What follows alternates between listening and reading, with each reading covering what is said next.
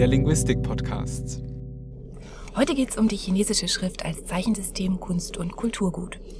Unser Gast zu diesem Thema ist Wolfgang Beer vom Asien-Orient-Institut der Universität Zürich. Am Mikrofon sind für Sie wie immer Robert Schikowski und Juliane Schröter. Herr Beer, herzlich willkommen. Sie veröffentlichen Aufsätze sowohl auf Englisch als auch auf Chinesisch. Das haben wir gesehen, als wir uns vorbereitet haben auf diese Sendung. Deshalb gibt es auch eine chinesische Version ihres Namens, bestehend aus zwei chinesischen Schriftzeichen, wenn ich das richtig verstanden habe. In welchem Verhältnis stehen denn diese Zeichen zu Ihrem Namen? Ich fange gleich mit einer kleinen Geschichte an. Ich war zum ersten Mal 1986 in der Volksrepublik China und anders als die meisten Studierenden heute, die mit einem chinesischen Namen nach China geschickt werden, hatte ich keinen, stand dann in der Mensa, wollte ein Essen bestellen und dazu brauchte man einen chinesischen Namen. Die Frau an der Theke schrieb dann, äh, nachdem ich Bär gesagt hatte, Bier auf und fing an schallend zu lachen, weil auch ihr bei den damalig schlechten Chinesischkenntnissen und äh, Englischkenntnissen, die man in China in dieser Gegend hatte, hatte, klar war, dass das ein Ausdruck ist, der auf Englisch Bier, also das Hopfengetränk bedeutet. Und so hatte ich für eine Zeit lang meinen Spitznamen Pidio weg, was das eigentliche chinesische Wort für Bier ist. Zusammengesetzt aus einer Silbe Pi, die ursprünglich mal aus dem Englischen für Bier entlehnt worden ist, und Dio für Alkohol. Ich bin dann in mein Zimmer zurück und habe mir einen anderen chinesischen Namen zugelegt. Das ist der, den Sie eben angesprochen haben der besteht aus einem Schriftzeichen Bi, was ein relativ gängiger äh, chinesischer Nachname ist, der ursprünglich mal Fangnetz für Vögel bedeutet hat. Eine Bedeutung, an die heute niemand mehr denkt, weil es eben äh, semantisch festgelegt ist im Lexikon als ein Wort für einen Nachnamen und Ir, ähm, um Bi-Ir für Bär nachzuahmen, was ein äh, Ausdruck für den Fischadler ist, ein intellektuellen Name, wie er in den 20er Jahren des 20. Jahrhunderts gebräuchlich war. Es gibt also die Strategie, ausländische Namen einfach nachzuahmen, indem man phonetische Ähnlichkeiten erzeugt unter Absehung der Semantik. Ein idealer chinesischer Name für einen Ausländer kombiniert aber beide Strategien. Er gibt eine äh, interessante Semantik, die auch einen chinesischen Namen auszeichnen könnte. Ich habe dann viele, viele Jahre später herausgefunden, dass der Name, den ich mir gegeben hatte, tatsächlich einmal in der chinesischen Geschichte schon in einer Grabsteheninschrift vorkommt. 700 Jahre zurück war das.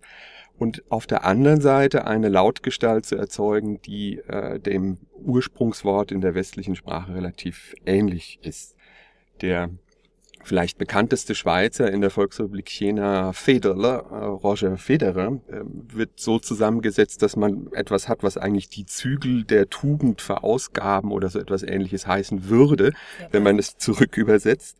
Also jemand, der tugend und kraftvoll ist und den Nachnamen Fei trägt, aber spätestens an dem Punkt, äh, wenn jemand das lesen würde, in dieser Reihung würde ihm sofort klar werden, das ist kein chinesischer Ausdruck, sondern eben eine Transkription. Es gibt auch semantische Strategien. Ähm, die meisten Leute wissen natürlich nicht, was ihr westlicher Vorname bedeutet, dass äh, Juliane die Jupiter-Tochter oder Robert der mit Glanz und Ruhm ausgestattete, glaube ich, ist. Obwohl sich das sehr gut eignen würde, um ins Chinesische übertragen zu werden auf einer semantischen Ebene. Man würde sie dann eben Guangrong nennen, weil mit Glanz und Ruhm ausgestattet auch ein häufiger chinesischer Vorname ist. Aber diese Strategie wird auch manchmal angewandt. Es gibt einen berühmten Sinologenkollegen in Princeton, der italienischstämmiger Herkunft ist und Nicola di Cosmo heißt und äh, der den chinesischen Namen Di Yuzhou trägt, um Di für Di Cosmo nachzuahmen und dann den Ausdruck für Kosmos auf Chinesisch einfach zu übersetzen. Das sind also so die, die gängigen Strategien, dass man entweder die Semantik oder die Phonetik des Ausgangsnamens nachahmt, am also besten die Bedeutung kombiniert. Oder die Lautgestalt. Die Bedeutung oder die Lautgestalt, ja. Wenn Sie das so sagen, dann hört sich das ziemlich schwierig an. Also man muss erstaunlich viel beachten, wenn man einen Namen sozusagen übersetzt. Und das grundlegende Problem scheint ja zu sein, dass in der chinesischen Schrift immer diese zwei Ebenen gibt. Ich kann nicht einfach nur die Lautgestalt wiedergeben, sondern eben, wenn ich zum Beispiel das Bi habe, dann heißt es auch Fangnetz für einen Fischadler oder sowas. Können Sie dazu vielleicht ein bisschen mehr sagen zu äh, grundlegenden Unterschieden zwischen der chinesischen Schrift und eben den meisten Schriftsystemen, die wir so kennen? Die Unterschiede sind vielleicht, wenn man das psycholinguistisch, also im Hinblick auf die Frage, wie werden Schriften gelesen und verarbeitet, betrachtet, gar nicht so enorm groß, denn auch in Alphabetschriften nehmen wir nicht einzelne Buchstaben, einzelne Segmente wahr, sondern häufig ganze Blöcke von äh, Buchstaben wahr. Wenn man die Buchstabenreihenfolge innerhalb der Silbe dreht, können wir immer die Schrift noch problemlos lesen. Im Chinesischen ist es so, dass seit Beginn der Schrift, etwa im 13. Jahrhundert vor Christus, mehrere Strategien parallel existiert haben. Eine, die in der Tat möglicherweise auf Abstraktionen von Piktogrammen, von bildhaften Zeichen zurückzuführen ist. Vielleicht 20 Prozent der Schriftzeichen waren in dieser frühesten Phase so gestaltet, aber es gab auch schon die Möglichkeit, mehrere bedeutungstragende Elemente zu einem komplexeren semantischen Überbegriff zusammenzuordnen oder auch ein phonetisch entlehntes Wort, also unter Absehung der Bedeutung nur für den Lautwert zu verwenden, um einen Begriff zu verwenden, der in der Sprache bereits vorkommt, den man aber nicht schreiben konnte. Zum Beispiel? Zum Beispiel, wenn man ein äh, relativ abstraktes Geschehen wie äh, Liebe oder auch einen Personennamen eben aus einer fremden Sprache oder auch ein komplexes Verbgeschehen wie äh, jemanden hintergehen oder so etwas äh, beschreiben wollte, dann hat man solche Kombinationen gelegentlich gewählt, allerdings sehr selten, denn das Kombinieren von semantischen Elementen, das immer sehr viel Faszination im Westen auslöst und schon bei Leibniz und anderen großen Gelehrten der westlichen Tradition die Idee von einer universalen Zeichensprache ausgelöst hat.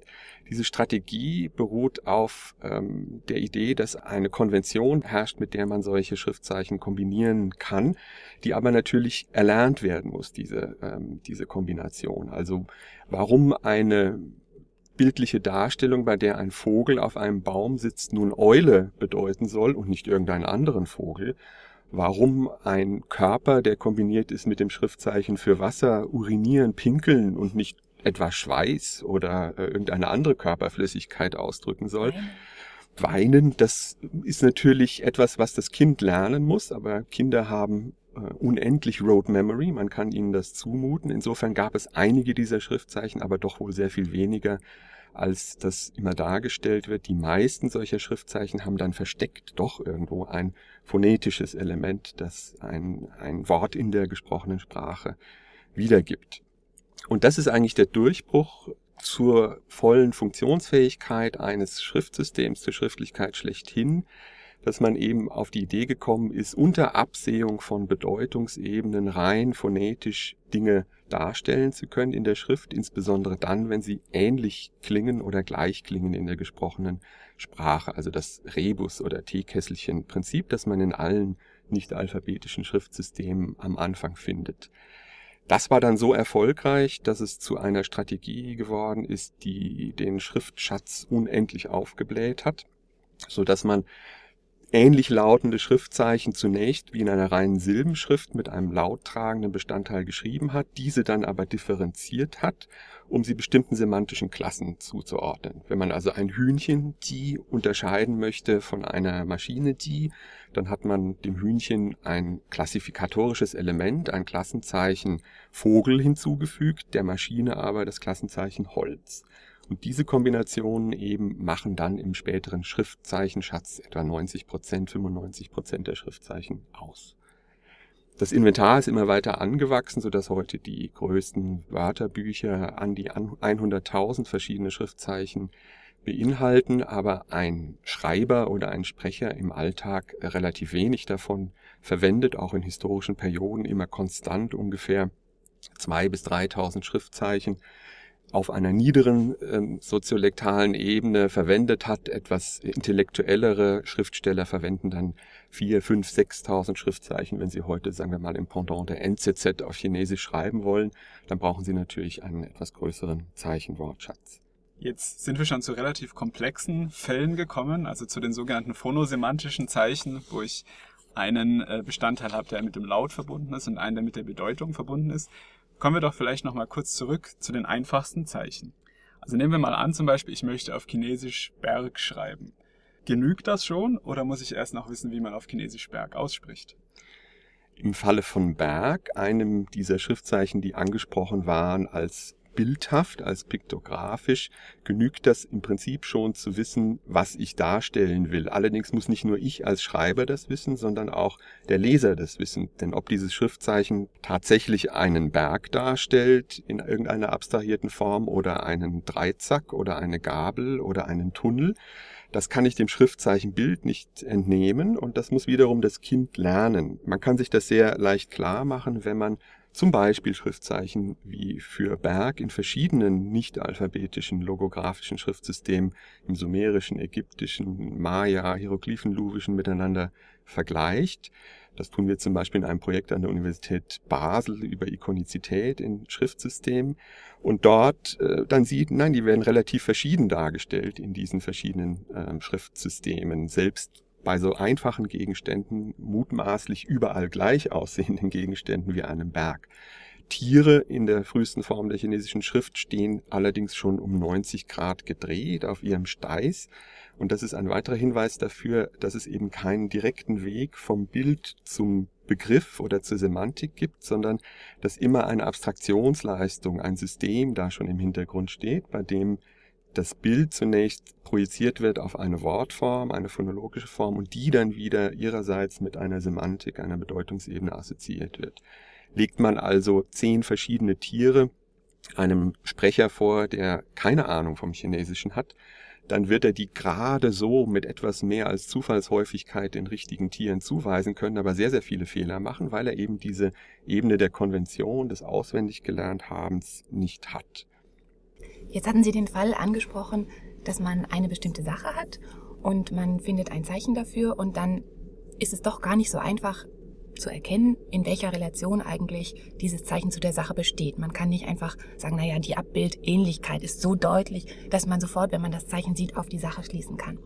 Jetzt gibt's ja aber nicht nur Sachen in der Sprache, sondern es gibt auch ganz viele andere Dinge, die ich gerne sagen würde. Also es gibt ganz viele Konzepte, bei denen es weniger einfach ist, überhaupt ein Bild zu finden.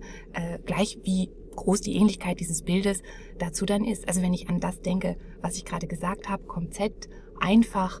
Das wären schon zwei Fälle, in denen ich gar nicht wüsste, wie ich sie zeichnen soll. Wie löst man denn in der chinesischen Schrift dieses Problem? Das ist ein Problem, das man klassischerweise eben über die Phonetik löst, dass man ein Schriftzeichen für seinen Lautwert entlehnt, das etwas ganz anderes bedeutet als das, was man darstellen möchte. Also im Fall von Konzept ist das etwas kompliziert. Wir hatten hier neulich in Zürich eine Tagung Concept of Concept, wo die Leute sich drei Tage nur über die Frage unterhalten haben, wie man Konzepte versprachlicht und wie man diesen Begriff des Konzepts einordnen kann. Äh, Konzept im Chinesischen ist ein Ausdruck, der über das Japanische entlehnt worden ist, das sich seinerseits chinesischer Schriftzeichen bedient hat, die ursprünglich mal etwas bedeutet haben wie abwägen, exemplifizieren und etwas laut vorlesen oder bei sich ähm, im Gehirn vorsagen, die dann kombiniert worden sind zu einer abstrakten Semantik für Konzept. Bei so etwas wie ähm, dem von Ihnen angesprochenen einfach, da müsste man dann zunächst klären, ähm, ist hier darzustellen äh, einfach im Sinne von nicht komplex, nicht geschichtet, wandelbar. Es gibt ja verschiedene Semantiken von einfach und dann schauen, ob man vielleicht wenigstens über eine solche Zusatzüberlegung etwas grafisch durch Kombination von semantischen Elementen darstellen kann. Meistens wird man scheitern und dann eben einfach ein Schriftzeichen suchen, das so ausgesprochen wird, wie einfach aber etwas ganz anderes bedeutet, dem aber dann, damit es erkennbar bleibt im Schriftsystem, einen Klassifikator beifügen, der sagt, ich spreche bei einfach jetzt über eine Verbalhandlung einfach sein oder über eine abstrakte Idee und dafür hat man dann Klassifikatoren, zum Beispiel für die Verbalhandlungen, die eine Aktivität dadurch darstellen, dass jemand einen Holzstock mit einer Hand bewegt oder eben im Falle von ähm, einer Schichtung etwas, was darauf hinausläuft, dass man bestimmte Materialien übereinander legt und, und ähnliche Dinge. Und diese äh, Kombinationsfreiheit, die in der chinesischen Schrift immer gegeben war und auch dazu geführt hat, dass man in der ähm, Moderne, wenn man zum Beispiel neue fremdsprachige Ausdrücke, die in der Kultur bislang nicht existierten, darstellen wollte, dass man solche Strategien verwendet hat, die ähm, ist eigentlich daran schuld, dass man so viele Schriftzeichen im Chinesischen hat. Wenn Sie zum Beispiel das Periodensystem der Elemente darstellen wollten, dann haben Sie sich angeschaut, ist das ein Gas, ist das eine Flüssigkeit ähm, und haben dementsprechend den Klassifikator Gas oder Metall bestimmten phonetischen Elementen zugeordnet, die dann wiederum lautlich auf die Elemente im Periodensystem verweisen. Allerdings ist dieser Prozess irgendwann zum Erliegen gekommen. Im 20. Jahrhundert erfinden dann eigentlich nur noch experimentelle Schriftsteller oder Leute, die äh, den Finnegans Wake ins Chinesische übersetzen oder Arno Schmidt ins Chinesische übersetzen, neue Schriftzeichen dieses Typs. Also das heißt, wenn ich zu einem neuen äh, Konzept ein neues Schriftzeichen, äh, ein neues Schriftzeichen entwerfen möchte, ist das gar nicht trivial. Es gibt verschiedene Lösungen. Gibt es da vielleicht auch eine beste oder eine schönste Lösung? Also gibt es da einen ästhetischen Aspekt bei der Gestaltung eines neuen Zeichens? Und wie wichtig ist dieser ästhetische oder sogar künstlerische Aspekt bei der Genese des chinesischen Zeichenschatzes? Die ursprüngliche Strategie war sicher eher funktional ausgerichtet. Die Ästhetik hat in den Orakelknocheninschriften, das heißt in der frühesten Phase der chinesischen Schriftlichkeit im 13. bis zum 11. Jahrhundert vor Christus kaum eine Rolle gespielt. Dann wandern die Schriftzeichen in einer bronzezeitlichen Hochkultur auf Dekors von künstlerisch sehr hochwertigen, handwerklich äh, sehr wohlgestalteten, wertvollen, Status symbolisierenden Objekten. Und ähm, da spielt dann die Ästhetik schon eine gewisse, aber meines Erachtens doch eine eher untergeordnete, meistens übertriebene Rolle. Die Schrift musste funktionieren und spätestens bei der Gründung des chinesischen Kaiserreichs 221 vor Christus musste damit eine Verwaltung über ein riesiges Territorium funktionieren. Es musste relativ leicht erwerbbar sein, diese Schrift so dass man hier eigentlich wenig ästhetische Aspekte hat. Gleichwohl lädt ein solches Schriftsystem, wo man zwischen diesen Polen Semantik und Phonetik sehr viele verschiedene Kombinationsmöglichkeiten hat, auch noch einige, die wir jetzt hier nicht angesprochen haben. Natürlich dazu ein, spielerisch mit einem System umzugehen, bestimmte merkwürdige Kombinationen als Verrätselung ins Schriftzeichensystem einzuführen, die dann überleben oder eben auch einen Zusammenhang herzustellen zwischen dem Schriftzeichen und dem Schriftzeichenträger, dem Material, auf dem geschrieben wird. Im Extremfall, das kennt man auch aus anderen frühen Schriften, kann man ein Schriftzeichen nur dann lesen, wenn man weiß, wie die Lücke unter dem Schriftzeichen benannt wird, weil das wieder Teil des Schriftzeichens ist ähm, im, im Leseprozess. Sowas findet man im Ägyptischen, im Chinesischen zum Beispiel. Die Lücke unter dem Schriftzeichen, darf ich kurz nachfragen, was damit gemeint ist? Also stellen Sie sich vor, um sozusagen ein Wort für Fenster lesen zu können, müssten Sie ähm, das Wort für Lücke kennen, damit Sie die, dieses Wort für Lücke zwischen dem Schriftzeichen und dem nächsten Schriftzeichen als phonetisches Element in das Schriftzeichen für Fenster einbauen könnten. Vielleicht ist es dann auch noch so gewählt, dass Lücke etwas mit Fenster zu tun hat. Und das sind dann die idealen Kombinationen, nach denen Sie gefragt haben. Also wenn sozusagen das phonetische Spiel mit der Semantik einhergeht. Der Aspekt der Kalligraphie, ähm, der immer sehr stark betont wird, der spielt natürlich in einer Hochkultur immer eine Rolle. Ähm, der wird auch gerne als äh, Klammer eines Nationalstaates, der über die chinesische Geschichte hinweg immer wieder von Fremddynastien beherrscht wurde, und auch als Klammer zwischen den sehr verschiedenen sinitischen Sprachen, die wir normalerweise Dialekte nennen, hochgehalten und ist bis heute ein Teil der Selbstdarstellung der Politik. Ja, das größte äh, Museum, das in den letzten Jahren gebaut worden ist in Zentralchina, ist ein Museum in der Nähe der Ausgrabungsorte der frühesten chinesischen Orakelknocheninschriften, das in Form eines Schriftzeichens auf sechs Stockwerken gebaut worden ist und prächtig sich eignet zur Selbstdarstellung und anderen Zwecken der Provinzpolitik, aber auch der nationalen Politik. Welches Schriftzeichen ist das? Das ist das Schriftzeichen für Schriftzeichen, das dort dann nachgebaut worden ist. Sehr schön selbstreflexiv. Das heißt, wenn ich Sie richtig verstanden habe, ist es eigentlich so, dass das ja, wenn man so sagen will, Stereotyp, das wir haben, dass der künstlerische Aspekt in der chinesischen Schrift eine große Rolle spielt, dass das gar nicht zutrifft, sondern dass es auch Teil einer politischen Instrumentalisierung der Schrift ist.